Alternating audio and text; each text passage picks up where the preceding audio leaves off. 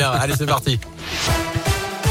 On commence par le trafic à Lyon avec quelques difficultés à vous signaler, notamment pour accéder au périphérique Laurent Bonnevet depuis la 43, mais aussi la 42 et le nœud des îles. Ça coince sur la 46 sud entre Corbeil, nœud de Manissio en direction de Paris sur le boulevard urbain sud à Fézin pour rejoindre la 7 en direction de Lyon.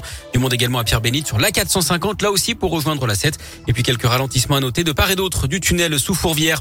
À la une, la guerre semble bel et bien déclarée entre la Russie et l'Ukraine. Moscou indique ce matin avoir détruit les systèmes de défense antiaérienne ukrainiens et mis service les bases aériennes de Kiev. L'Ukraine, de son côté, assure avoir détruit cinq avions et un hélicoptère russe ce matin.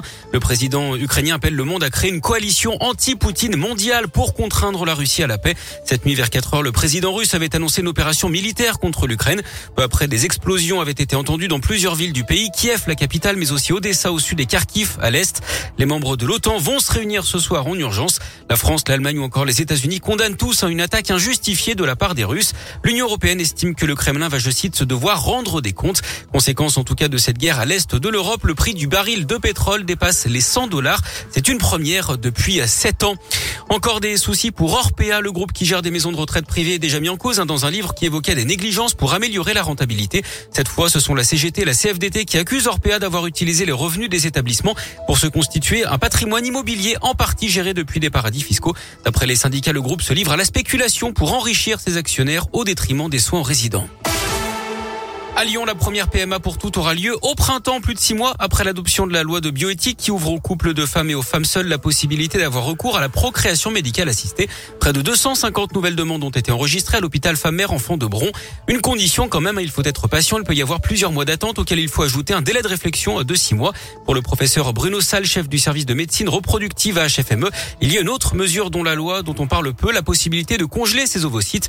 Car avant la loi, seules certaines femmes pouvaient le faire pour des raisons médicales. Les autres étaient obligés d'aller à l'étranger. C'est une vraie révolution dans la conception de maternité pour les femmes, c'est-à-dire que toute femme âgée de 29 à 37 ans peut venir nous voir et accéder à une congélation d'un certain nombre de ses ovocytes qu'elle pourra utiliser ultérieurement. Et je pense que ça, dans la population féminine, c'est pas très développé et il faut absolument qu'on travaille dans ce sens-là pour faire euh, entendre et comprendre aux femmes jeunes qu'elles ont accès à ce type de possibilités. Étant donné l'âge du premier enfant en France qui est maintenant de 31 à 32 ans, il y a un certain nombre de femmes qui vont être confrontées, si elles ne vitrifient pas leurs ovocytes, à des difficultés de conception et vont être obligées d'utiliser des techniques comme le don d'ovocytes Cette technique est désormais prise en charge par la sécurité sociale, sauf pour la conservation des ovocytes qui revient à 40 euros par an.